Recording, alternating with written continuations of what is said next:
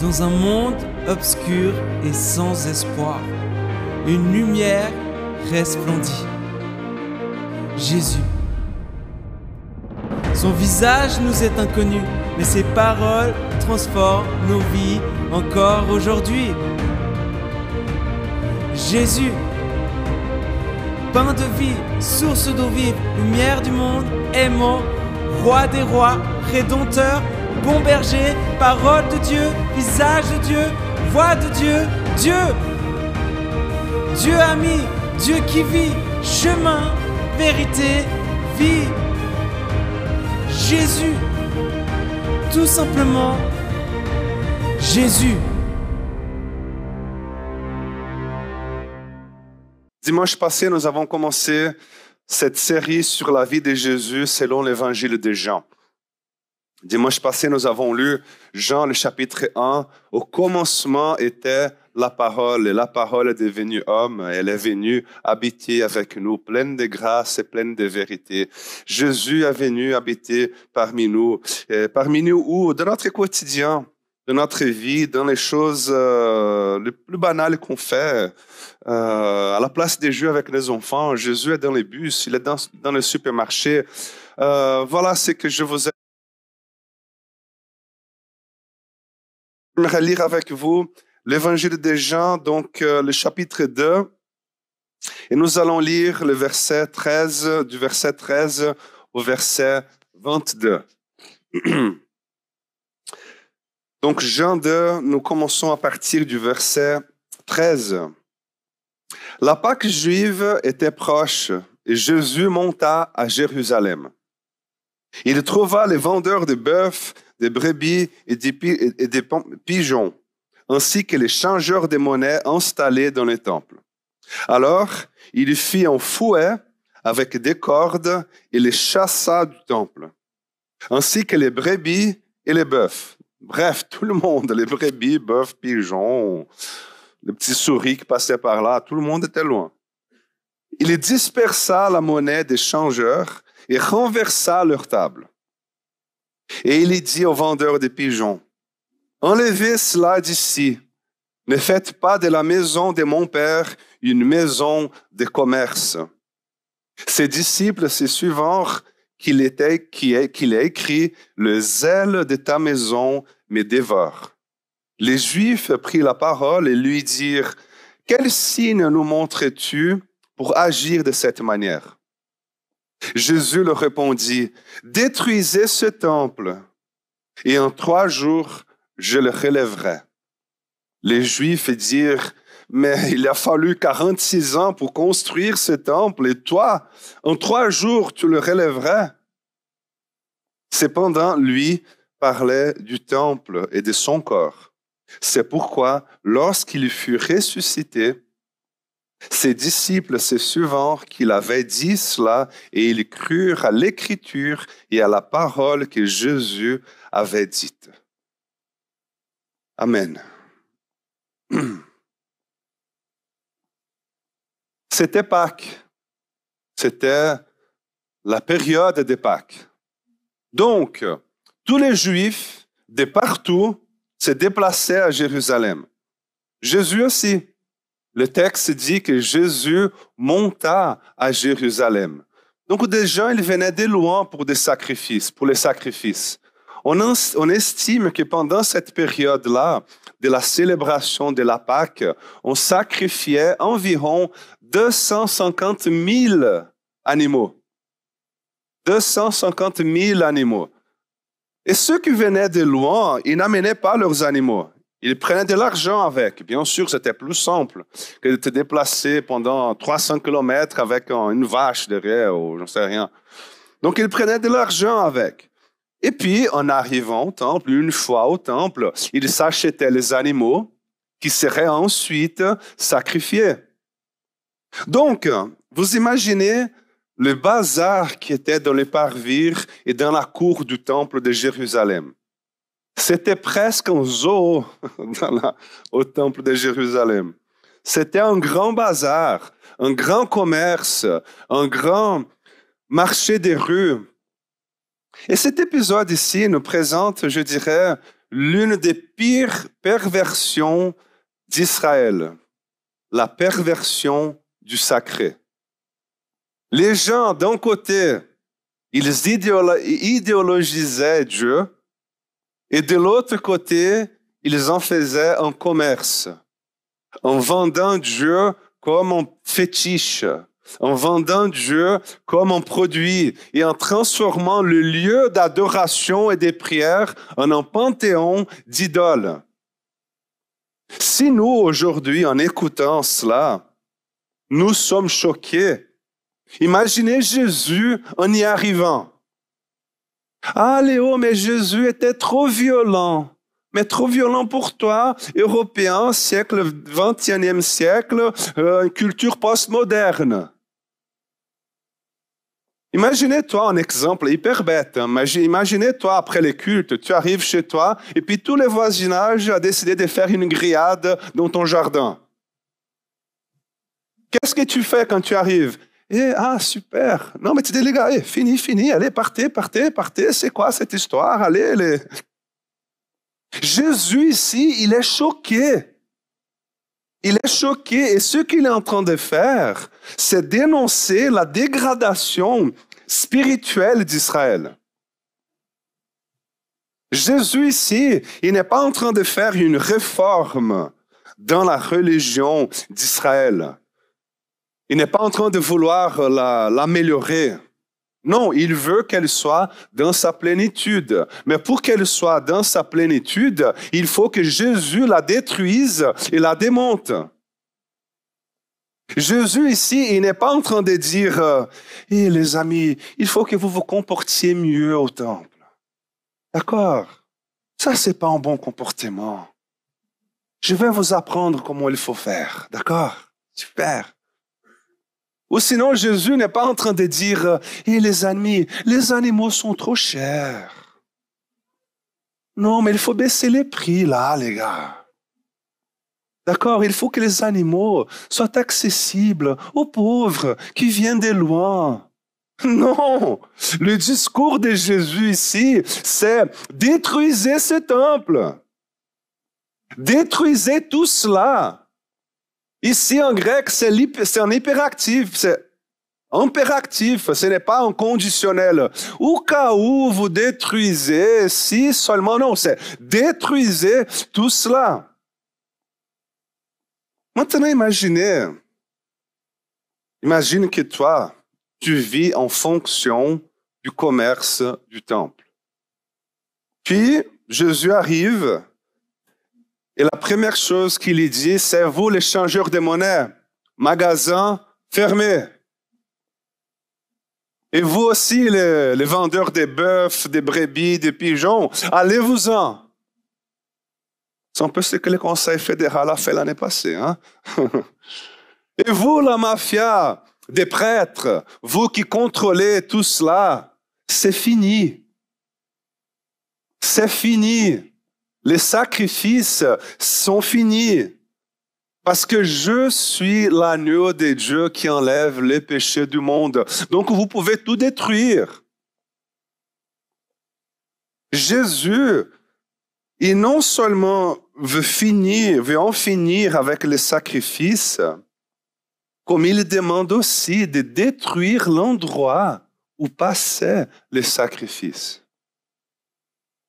Mais j'ai l'impression, vous savez, que Jésus ici, il veut encore aller plus loin. Parce que les sacrifices et le temple, c'est juste, c'est juste la matérialisation de tout un mécanisme religieux beaucoup plus profond et qui n'est pas visible. Comment, par exemple, le mécanisme de la religion se nourrit-il?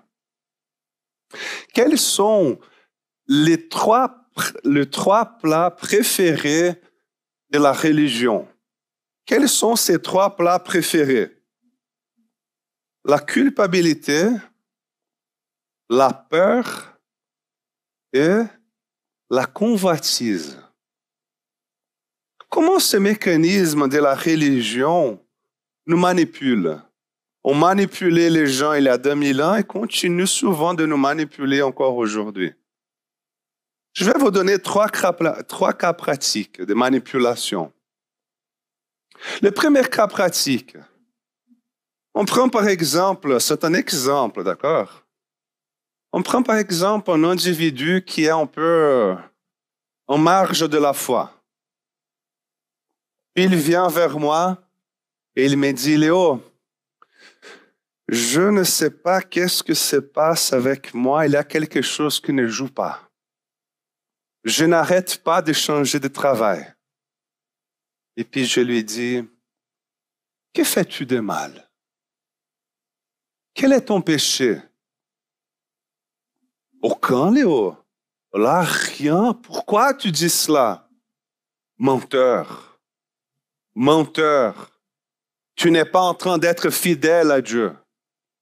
Car si tu étais en train, si tu étais fidèle à Dieu, tu aurais un poste fixe et stable. Parce que Dieu bénit les fidèles. On est d'accord entre nous là. Hein? Quand on pose la question, quel est ton péché? Tout le monde ici, sans exception, aurait quelque chose de mal ou de faux à confesser. Hmm? Par exemple, si je te prends à la fin du culte aujourd'hui, je te prends, je te prends, on, va se rencontrer tout au fond là à droite, et je te dis, mon frère, ma sœur, j'aimerais t'exhorter ce matin. Parce que je sais ce que tu es en train de faire. Hein? Ah oui? Quoi, Léo? Ne fais pas semblant. Ne fais pas semblant, ne joue pas. Je connais, hein, je connais. Je connais. Elle m'a déjà dit, elle m'a déjà tout dit. Mais elle qui? Tu vois, j'essaie avec elle pour voir quelle est sa réponse et sa réaction. J'essaie avec elle. Non, non, Léo, mais rien à voir avec elle. Ah, oui, mais, mais, mais, elle, mais pas ton épouse. Je parle de ta chef au travail. Hein? Si cela n'a pas joué à travers le mariage, on essaie avec le travail. D'accord?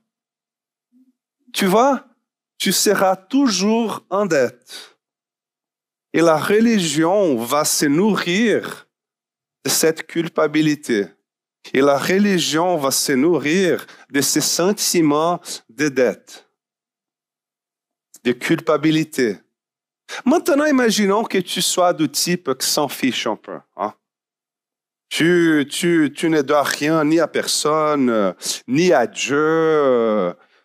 Mais je te dis quand même, deuxième cas, je te dis quand même, tu ne dois rien ni à personne ni à Dieu. Pas encore. Pas encore. Fais gaffe, hein? Parce que la Bible dit que c'est lui qui croit être debout, prenne garde de ne pas tomber.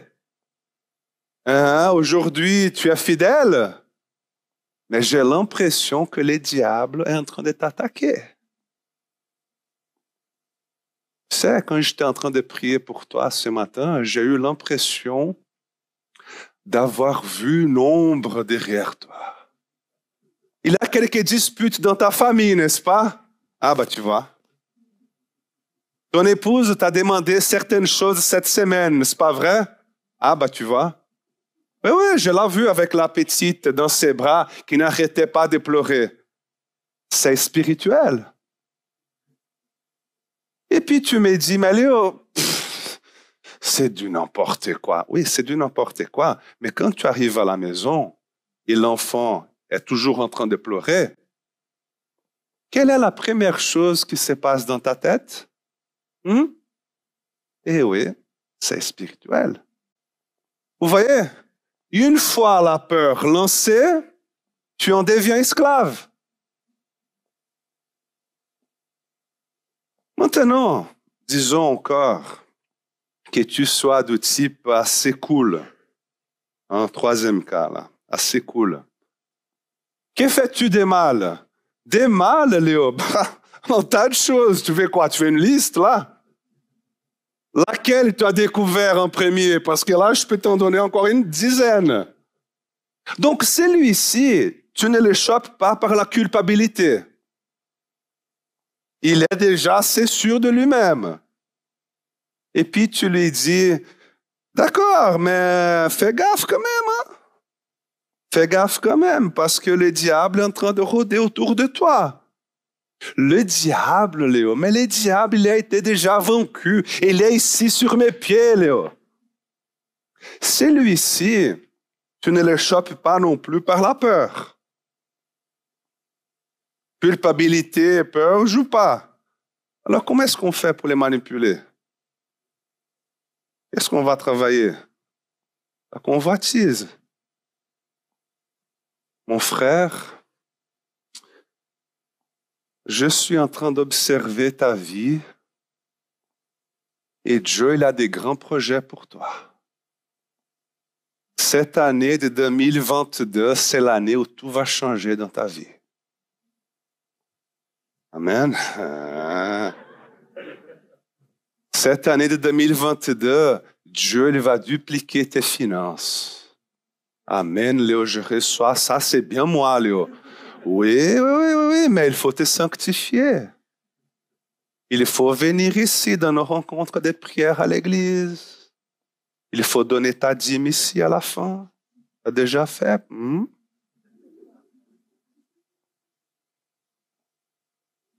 Ou comme j'ai vu récemment, hein, ça ça m'a tristé. L'un des plus grands ministères de guérison en Suisse, ils ont créé le tissu béni pour passer dans ton corps. Je ne sais pas s'ils sont en train de vendre ça ou j'en sais rien. Mais voilà, il faut prendre le tissu béni, hein? passer là où il fait mal, sinon. Vous voyez, si tu n'es pas manipulé par la culpabilité, tu le seras par la peur. Et si tu n'es pas, et si cela ne marche pas ni par la culpabilité, ni par la peur, tu seras manipulé par la convoitise. C'est le mécanisme de la religion. Il existe un être spirituel beaucoup plus puissant que toi. Et cet être-là spirituel, il a le pouvoir de te bénir et de te maudire. C'est presque un Dieu payant si on le nourrit bien, avec des offrandes, avec des sacrifices, il est favorable envers toi. Au contraire, il te maudira. Et puis, on revient à Jésus devant tous ces mécanismes-là Jésus, tous ces mécanismes-là devant ses yeux. Et qu'est-ce que Jésus dit? Il dit, détruisez tout cela. C'est évident que Jésus ne fait pas seulement référence à un bâtiment, à une structure physique, mais à tout un mécanisme malade. Tous ces mécanismes d'aller au temple, payer, faire des sacrifices, présenter ta culpabilité, présenter le péché, amener la frustration, présenter tes désirs pour des bénédictions. C'est un cercle vicieux qui nous maintient prisonniers, un cercle vicieux qui nous maintient prisonniers dans ce cercle des péchés, culpabilité, frustration, sacrifice, pardon. Péché, frustration, culpabilité, sacrifice, pardon. Et Jésus vient et dit, détruisez tout cela. Ces mécanismes que nous avons construits autour de Jésus, nos doctrines, nos rituels, nos lieux de culte, nos liturgies, nos confessions de foi, nos standards moraux, nos standards de comportement, nous donnent justement cette sensation superficielle que nous sommes intimes de Dieu, que nous sommes spécieux aux yeux de Dieu. Ce que nous sommes en effet, mais grâce à la gloire de Dieu manifestée en Jésus-Christ et non à travers de simples exécutions des règles et un bon comportement moral. Jésus et Jésus ressuscité ne peut pas être contenu. Jésus et Jésus ressuscité ne peut pas être encadré, ne peut pas être confiné, ne peut pas être manipulé. Parce que Jésus, il transcende tous ces mécanismes religieux. Jésus, il a renversé les tables et il a déchiré la voile du temple. Hébreu, le chapitre 10, le verset 19 dit qu'ainsi donc, frères et sœurs, nous avons une pleine liberté pour entrer dans les lieux très saints grâce au sang du sacrifice de Jésus. Il nous, il, il nous en a ouvert le chemin, un chemin nouveau et vivant à travers le rideau du sanctuaire, c'est-à-dire à travers son propre corps. Détruisez ce temple et en trois jours, je le relèverai. Et effectivement, en trois jours, entre sa mort et sa résurrection, Jésus s'est relevé. Et il a ouvert un chemin nouveau. Et le rideau du sanctuaire s'est déchiré. Et cela signifie que la gloire de Dieu qui avant était, entre guillemets, contenue dans les lieux très saints, elle est désormais, et maintenant, elle se répandue c'est ce qu'il dit le prophète Habakkuk. Le prophète Habakkuk, il va dire, car la terre sera remplie de connaissances de la gloire de l'éternel comme les eaux recouvrent le fond de la mer. Grâce à Jésus, Dieu est disponible et accessible. Et tu n'as pas besoin de refaire des sacrifices. Tu n'as pas besoin de passer par le temple, notamment parce qu'il n'existe plus de temple. Nous sommes le temple. Ah Léo, mais explique-moi une chose. Tu es en train de dire tout cela un dimanche dans l'église et tu es pasteur. Comment oses-tu le faire? Tout simplement, les amis, parce que pour moi, l'enjeu, n'est pas le bâtiment ou le jour, mais c'est la logique perverse derrière tout cela. La logique qui emprisonne par la culpabilité, la peur et la convoitise. Tandis que Jésus, Jésus, il nous délivre de tout cela. Il renverse toutes ces tables. Et moi, j'ai été délivré de cette logique perverse il y a fort longtemps déjà. Mais la personne qui n'est pas libre de cette logique, elle peut même quitter l'Église. Elle peut même quitter l'Église en tant qu'institution, mais elle continuera esclave de la religion. Par contre, celui qui est libre cette logique sacrificielle, enfantine, oppressive, peut venir à l'église tous les dimanches matins, fréquenter toutes nos rencontres de prière ou pas, il sera toujours libre. L'invitation de Jésus, c'est une invitation à la liberté. L'invitation de Jésus, c'est une invitation à la liberté. Et le sang de Jésus-Christ a déjà couvert tout l'univers. Et Jésus dit, je suis le chemin, la vérité et la vie, et nul ne vient au Père que par moi. Ce n'est pas que par l'Église ou que par je ne sais pas quoi, mais c'est par Jésus-Christ. Et Jésus, dans les temples, Jésus ici, il nous présente un Dieu qui brise les murs, qui renverse les tables, qui déchire le rideau, qui abolit le mécanisme de la religion et qui remet Dieu à sa place dans un endroit accessible à tous et à toutes, présent en tout et en tous et disponible pour tous. Voilà la grande révélation de l'Évangile.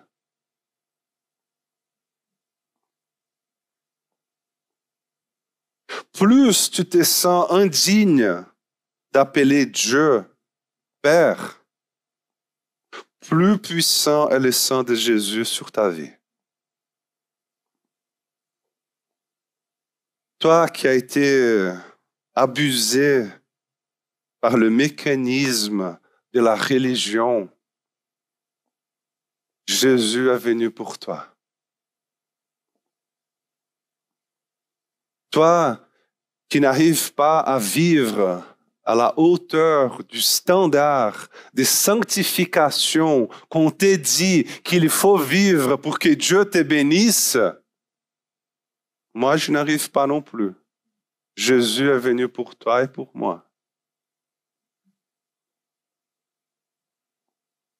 Toi qui ne sais même pas si tu crois ou si tu ne crois pas en Dieu, Jésus est venu pour toi.